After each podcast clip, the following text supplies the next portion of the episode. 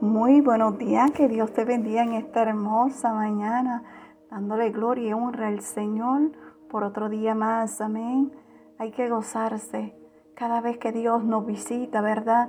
Y nos da ese soplo de vida para que continuemos haciendo su voluntad.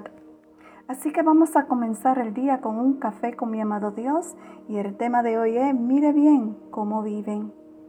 Si vamos a Efesios capítulo 5 versículo 15, la palabra del Señor nos dice así que tengan cuidado de su manera de vivir.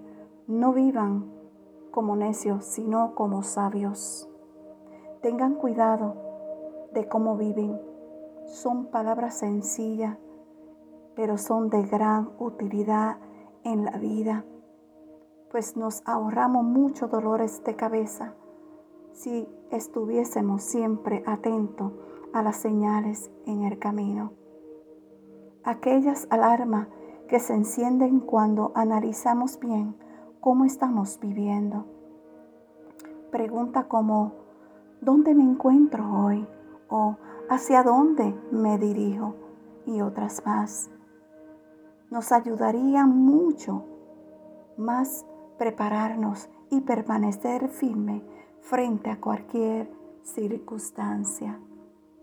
Sabes, Dios nos prepara para cada tiempo y también nos avisa para que no desmayemos y podamos permanecer. ¿Qué alarma te está indicando hoy sobre alguna sequía espiritual a punto de ocurrir? No la ignoremos, oremos a Dios y pidamos sabiduría y discernimiento para no retroceder, sino permanecer. No ignores el aviso de Dios. Escúchalo. Escúchalo. Porque tenemos oído y no escuchamos. Tenemos ojo y no queremos ver aprendamos a escuchar y a obedecer.